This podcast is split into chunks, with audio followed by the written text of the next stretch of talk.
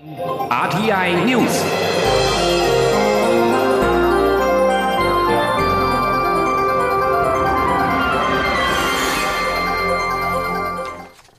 各位好，我是主播王玉伟，欢迎收听这节央广主播台提供给您的 RTN News。今天是二零二二年九月十二号，新闻首先带您关注。俄罗斯与乌克兰战争十一号迈入第两百天，乌克兰收复东部重要战略枢纽城镇伊久姆，让俄国尝到继春天仓皇从基辅撤军之后的最大败绩。乌克兰武装部队总司令还表示，本月已经收复超过三千平方公里的失土。基辅当局十号宣布，其军队在闪电反攻当中占领了东北部关键后勤枢纽哈尔科夫州的伊久姆。俄罗斯国防部也证实，已经从伊久姆撤军，已重新集结。在莫斯科宣布撤军数小时之后，乌军又占领了更北部的库皮扬斯克，这是当地数千名俄罗斯军队提供后勤补给的唯一铁路枢纽。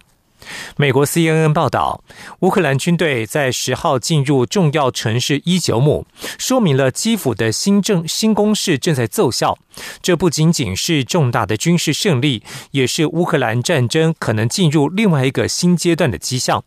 这次快速推进并未就此结束，乌克兰似乎在顿内茨克与卢甘斯克边界开辟了一条打击俄国军队的新战线。卢甘斯克州州长盖代表示，利西昌斯克是乌克兰军队的攻势新目标。该市在历经数周的激战之后，在七月被俄军攻占，是卢甘斯克州最后一个陷落的城市。如今，占领者包括了通敌叛徒和军队，都在仓促逃跑。英国 BBC 报道，战争初期，俄国花了一个多月的时间攻占的伊久姆被乌克兰夺回。这项成果也显示了乌克兰军方有能力重新夺回领土。在基辅持续向西方盟国寻求军事援助之际，这一点非常重要。继续将焦点转回到国内，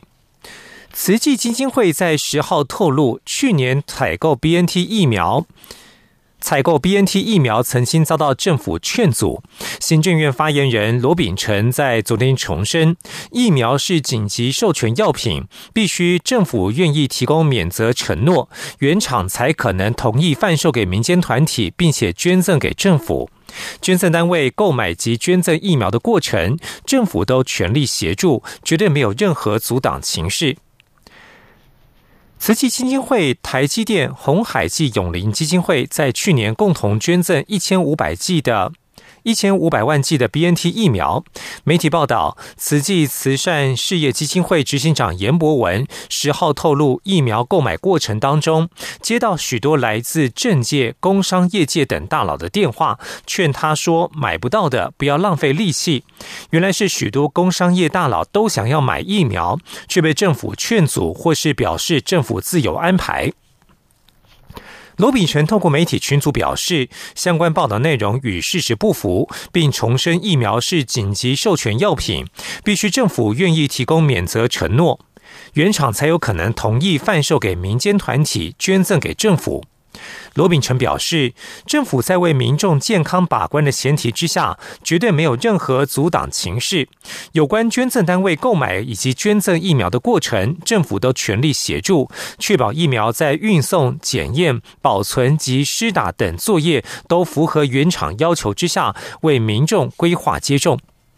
此外，罗秉成表示，首批抵达台湾的 BNT 疫苗在外箱在上飞机之前被卖方擅自批复其公司名称的宣传布条，因违反契约规范，因此由台积电在九月二号飞机抵台之后要求除去其该宣传布幅。相关报道拒载，亦无所谓。当时慈济人先进货仓拆布条，我方政府才愿意签收的情况。罗秉成表示，政府一再衷心感谢三个捐赠单位的义行善举，在各方合作之下，全部的捐赠疫苗最终顺利执行完成。期待外界应本于事实评论，勿以错误讯息误导民众。继续要关注的是台铁这一次在中秋连假所面临的修不好的问题。台铁中秋连假耗制故障导致多班列车延误，影响疏运。交通部长王国才十一号再度致歉，并要求台铁局务必落实设备维修更新。台铁这一次的耗制故障发生在八号上午的七点二十分，列车经过花坛园林间中正西路至百塘巷平交道路段时，计轴通信电缆遭受干扰，造成耗制故障，只能够以人工方式控制平交道栅栏升降，而且列车必须慢行通过，造成严重误点。过程当中几度以为找到了原因，但是仍然不断的出现问题，直到十一号上午才完全修复。交通部长王国才对于此次事件造成民众搭乘不便以及行程受到影响，再度表达歉意。他更要求台铁局务必落实设备维修的更新。交通部表示，台铁局十号晚间抽换这个区段的耗制电缆，换用遮蔽系数良好的电缆，并且在机房相关计轴器模组加强突波防护，调集频谱分析仪、突示波器以及突波吸收器。加强机柜主件的防护，在十一号凌晨终于完成相关的工程，彻彻底修复这一次导致交通障碍的问题。继续带您关注台风动态。中路台风梅花在十一号傍晚的中心位置，在今天凌晨两点的中心位置已经来到台湾台北东南东方三百公里的海面上，持续缓步北上。暴风半径已经仍然维持在一百五十公里左右，近中心最大风速则是略微增强到每秒四十三公尺。尽管气象局研判发布陆上警报的几率不高，但是仍不排除今天上午台风梅花有机会稍微增强。届时在两种情况之下，可能会发布陆上警报。今天记者吴丽君的采访报道。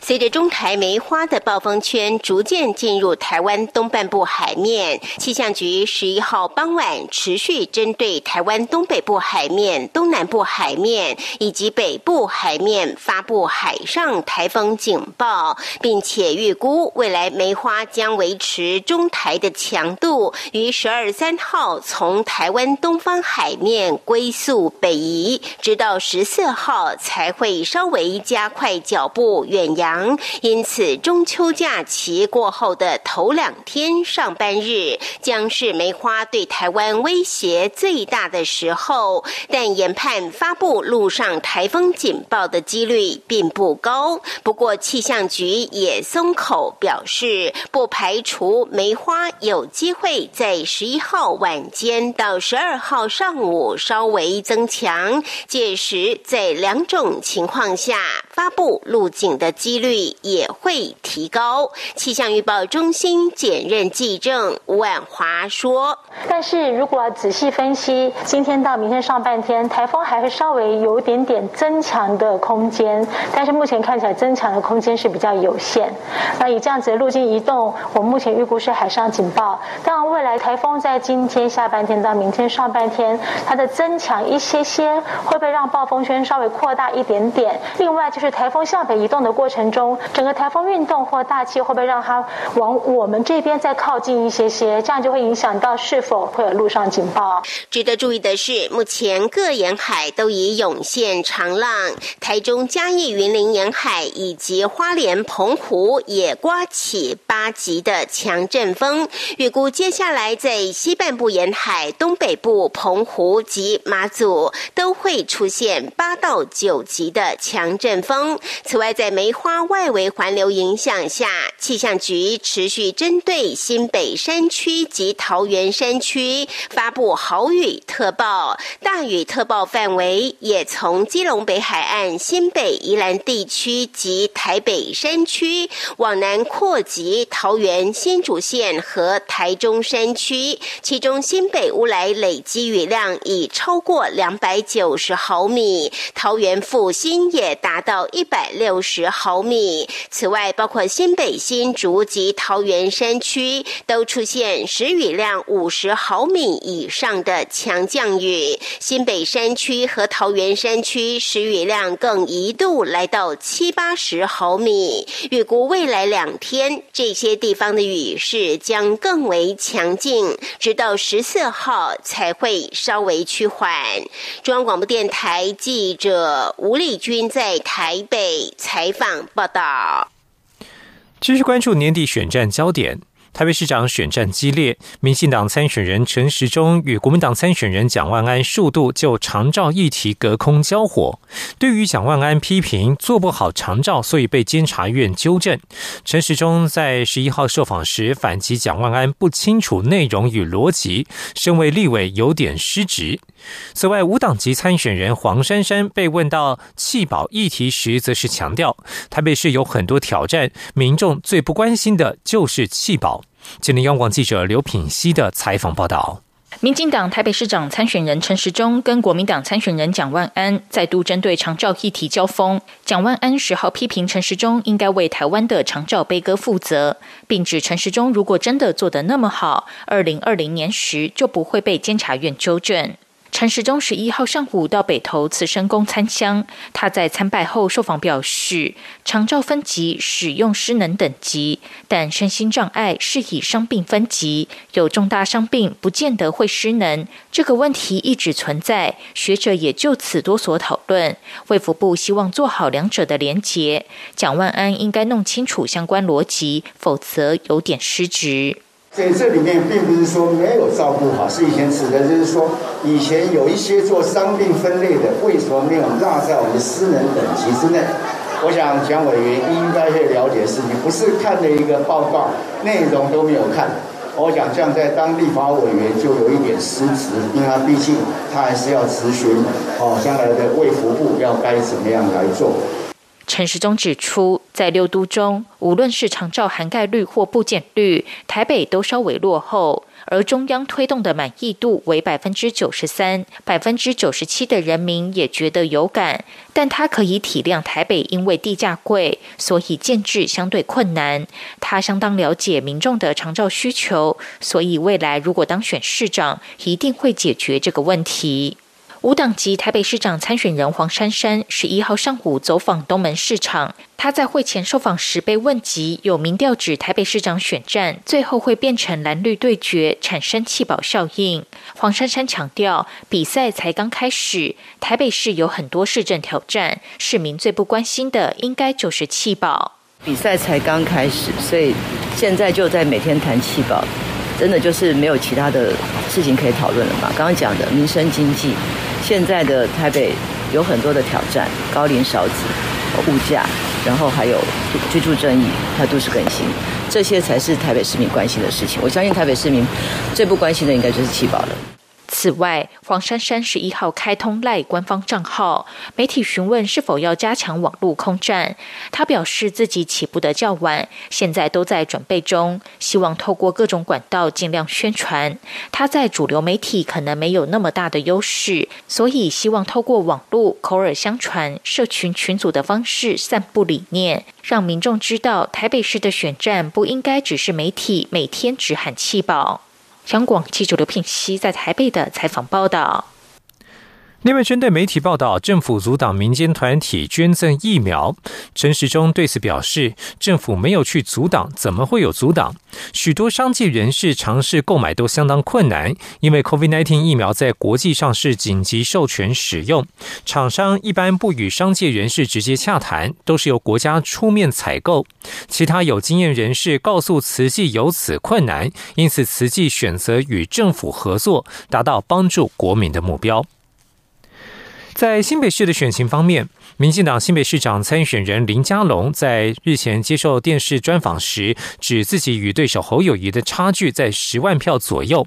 林佳龙十一号表示，基于民调拉近，政见获得支持，市民不满侯友谊志在二零二四，他认为此战仍大有可为。而侯友谊则表示，市民最关心的是市政的延续性，他会全力冲刺。请听记者刘品熙的采访报道。民进党新北市长参选人林佳龙十一号上午前往新北五股，跟市议员合办市政说明会。对于前一天接受电视专访时，指自己跟侯友谊的输赢差距大约十万票，林佳龙受访时表示，这样的评估主要是基于三因素：首先是他参选近两个月来，双方民调已经拉近；其次是他提出的新北大翻新政见获得三分之二以上的选民支持；第三则是市民无法接受。侯友谊吃碗内看碗外，志在二零二四总统大选。这第一个是从民调的趋势有拉近，啊，根据过去的经验呐，啊，我们啊是大有可为。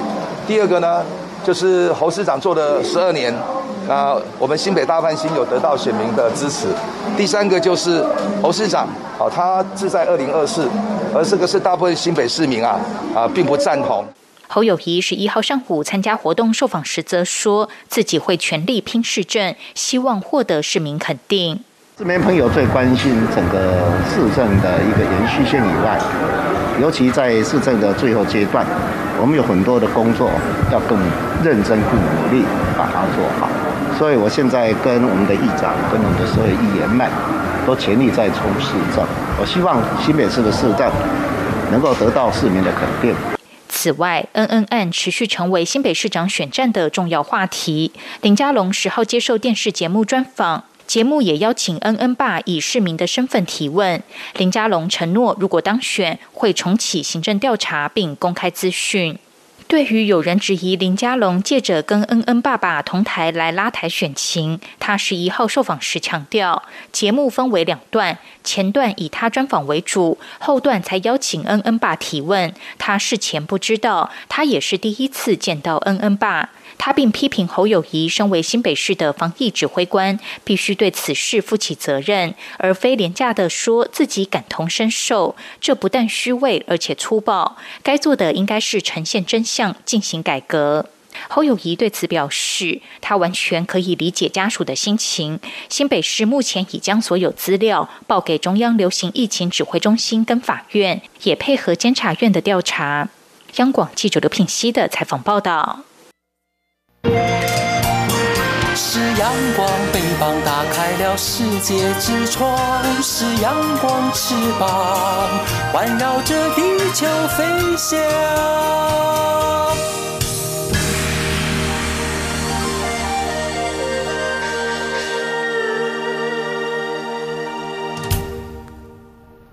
各位好，我是主播王玉伟，欢迎继续收听新闻。在政府跨部会与民间单位支持之下，文化总会今年九月将率领七十组台湾品牌前进东京，以台湾吉日为主题，举办魁违三年的台湾 Plus 生活节，将最新最能代表文化体验与品牌介绍给日本新朋友和老朋友，希望为台日疫后时代带来不一样的交流新局面。今天央网记者江昭伦的采访报道。文化总会过去曾两度在日本东京上野公园举办台湾 Plus 生活节，后来因为疫情停办，今年再度重启计划，预计九月十七号、十八号在东京上野 N 四公园喷水池广场举办台湾 Plus 生活节，并在东京成品生活日本桥拓展双主场。十八号宣告记者会上，文总特别说明，今年活动主轴将以台湾吉日为主题，汇集流行音乐、传统艺术、文化展演、地方政府、文创设计与农业等产业，超过七十家台湾品牌组成团队，共同前进东京。其中音乐策展部分，特别力邀高雄流行音乐中心执行长李星云策划安排舒米恩、米莎、灭火器、罗文玉、吴问芳、王介、伍思爱，以及在高流音乐比赛中脱颖而出的新生代乐团吴桥有水等八组音乐卡司，呈现多元台湾音乐风貌。主视觉则力邀设计师方旭中操刀，用可爱招福猫象征吉，并在其中添加凤梨、小笼包、机车、平安符、红绿灯小人等台湾元素。温总希望借文化活动深化日本对台湾文化新能量的认识，吸引日客来台旅游，也祈福台日人民平安健康。文化总会副会长郑丽君说：“我们希望透过啊台湾 Plus 能够线上啊对日本朋友的祝福，也祝福彼此。那我们希望啊能够重启啊后疫情的啊台日啊友好的啊交流的情谊。”此外，文总前期也特别规划与日本知名旅宿合作，八月二十号在日本桥的特色青旅喜蛋举办史端的台湾日和活动，推出限定台味下酒料理，用台湾啤酒搭配台湾龙胆石斑鱼下酒小品。九月更规划台日品牌串联活动，为台湾 Plus 生活节登场暖身。中国面台浙江周伦台北采访报道。体育消息。东京奥运跆拳道铜牌女将罗嘉玲与男子好手陈柏燕在波兰跆拳道公开赛勇夺双金。教练刘聪达心疼选手近一个月以来严格控制体重，允诺赛后带爱徒们吃烧烤庆功，补过一下中秋节。罗嘉玲与陈柏燕、庄心璇自八月二十一号启程飞往欧洲，连续参加。塔林公开赛、巴黎大奖赛以及波兰公开赛，其中罗嘉玲先是在塔林公开赛女子五十七公斤量级夺金，如今在波兰再添一金；而男子五十八公斤级的陈柏燕也拿下一金一银的好成绩。过去跆拳道得分才累计加总，如今改成三个回合都是独立计分，每个回合分数较高者胜，先拿两胜者为赢家。刘松达表示，六月罗马大奖赛、卢森堡公开赛，他们都在第一场就落败。回台之后，针对体能、前后移动、冲撞等能力进行提升，也看得出选手已经逐渐适应新制的打法。不过，刘松达也透露，由于比赛密集，这段时间也苦了选手。如今比赛终于告一段落，而且三战比下，一共一共拿下了三金一银。刘松达笑说，他们预计十四号返台，回台之前会先带选手去吃烤肉，补过一下中秋节。而教练刘松达也不忘感谢到场加油的驻波兰大使陈龙锦和侨胞，从早上九点就到现场观赛，一直到比赛结束都不曾离开。继续关心国际消息，英国女王伊丽莎白二世九月八号在苏格兰巴尔莫勒尔堡辞世之后，载着女王灵柩的灵车队伍十一号从巴尔莫勒尔堡出发，历经数小时车程，稍早已经抵达苏格兰首府爱丁堡的荷里路德宫。根据法新社报道，灵车队伍在行经的沿路上满是致哀的民众，有些人鼓掌献花，也有些人泪流满面。民众表示，这是他们认识的唯一君主。伊丽莎白二世的国葬定于九九月十九号上午十一点在西敏寺举行。英国政府已经宣布国葬当天为公共假日。而美国白宫十一号表示，美国总统拜登已经正式接受英国邀请，将协同夫人吉尔出席女王十九号的国葬仪式，送这位划时代的君主最后一程。继续关注的是国际情势，日本冲绳县知事选举十一号投开票，有反对将美军普天间基地迁移到边野古地区的现任知事玉成邓尼胜选连任。冲绳县知事选举攸关日本安全保障政策。由于日本境内高达七成的美军设施都位于冲绳县，因此驻日美军基地问题往往会成为冲绳县知事选战当中的一大焦点。尽管日本首相岸田文雄所属的自民党呼吁增加国防预算以对抗中国，但是反对基地迁移的冲绳知事玉成邓尼在选举当中成功连任，击败自民党支持主张美军基地迁移的佐喜真纯。日美两国政府自一九九零九六年达成归还普天间基地协议以来，有关基地迁移的争议将冲绳民意一分为二。普天间基地位于冲绳市区，长期带来事故危险和噪音问题，让基地迁建成为首要之务。然而，先前的民调显示，百分之五十五的冲绳选民反对美军基地的迁移。自从中国四月和所罗门群岛签署安全协议，侵蚀美国在当地的优势地位之后，太平洋岛国已经成为美中的兵家必争之地。将在九月二十八号登场的首届美国太平洋岛国峰会，正是美国总统拜登政府加强与这个区域关系的最新努力。请您以下的专题报道，一起听世界。欢迎来到一起听世界，请听一下中央广播电台的国际专题报道。今天要谈的是所罗门因见不远，美国召开太平洋岛国峰会，剑指中国。中国近年来加强和太平洋岛国接触，并在四月和所罗门群岛敲定一项安全协议，允许中国军舰停靠补给，加剧对美国的潜在战略军事威胁。特别是在美国海防队巡逻舰“亨利号”八月要在所罗门例行停靠时，竟然遭到当局已读不回。尽管所罗门官方以检讨批准程序为由。表示暂停外国军舰来访是针对所有国家，但此举仍挑动美国的敏感神经。二零一九年和中国建交的所罗门群岛是美中在战略关键的太平洋地区一个不断升级的竞逐焦点。所罗门总理苏加瓦瑞不可预期的外交作风，加剧华府对北京影响力日增的忧心。前白宫国安会亚洲事务主任葛林认为，所罗门让海军访问吃闭门羹，这是在所中协议之前所不曾有过的事，对美国来说是个净损失，但并不代表游戏结束。无论如何，美国都必须保持接触，并证实自己是值得信赖的伙伴。澳洲智库罗伊国际政策研究院专家索拉表示。苏加瓦瑞是最符合中国战略意图的太平洋岛国领袖，不过他不会在美中之间抉择，而会寻找左右逢源的方法。美国也不会把太平洋战略利益拱手让人。除了计划三十年来首度在所罗门开设大使馆之外，也邀请包括所罗门在内的十二个太平洋岛国参加首届在白宫举行的美国太平洋岛国峰会。美国新闻网站 Political 报道，新海芬大学专家斯托佛表示：“中国人会给钱，所以我们必须为他们提供其他的东西，像是在遭到攻击时提供战略军事保护，并确保华府正在履行巴黎气候协定的义务。这是因为地球暖化、海平面上升，这些国家格外感受到气候变迁的威胁。”美国坦诚。现在采取的就是亡羊补牢的策略。美国副总统贺锦丽七月在太平洋岛国论坛中直言：“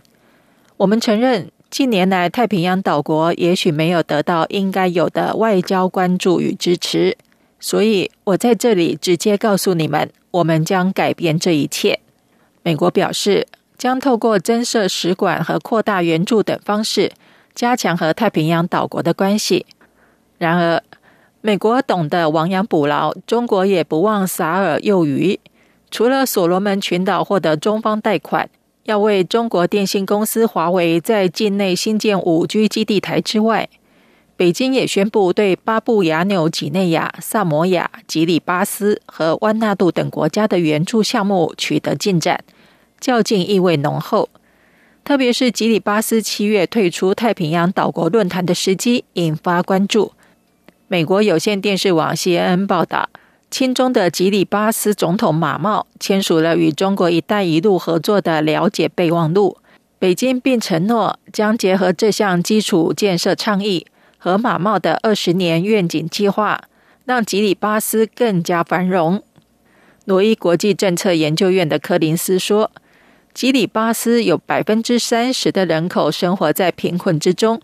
在当前的经济环境下苦苦挣扎，他们迫切渴望发展，因此会尽可能的签署发展协议。中方此举可说是正中下怀，特别是吉里巴斯的坎顿岛战略地位重要，距离夏威夷只有约三千公里，一旦建设到位，将成为海上航空母舰。在报道传出中国计划在吉里巴斯升级简便机场和桥梁后。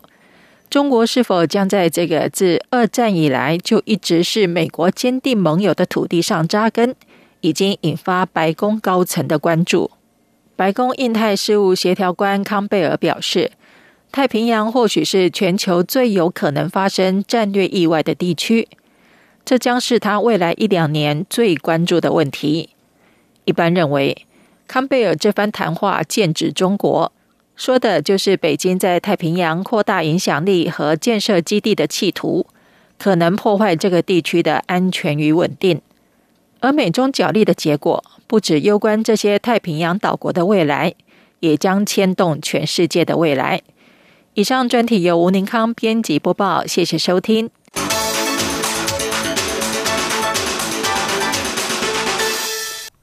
以上新闻由王玉伟编辑播报，这里是中央广播电台台湾之音。